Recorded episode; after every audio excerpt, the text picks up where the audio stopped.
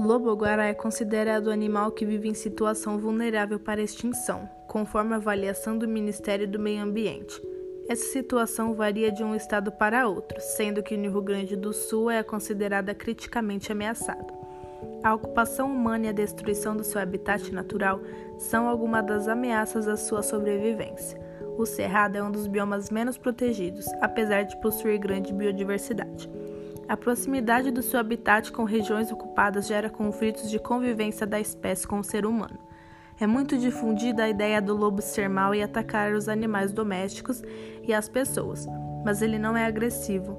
Em certas regiões é comum que os lobos guará caçem galinhas, despertando a fúria dos pequenos produtores rurais. No entanto, os ataques de lobo guará às galinhas não afetam tanto como se costuma pensar. Muitas vezes são outros animais que atacam e os lobos levam a culpa.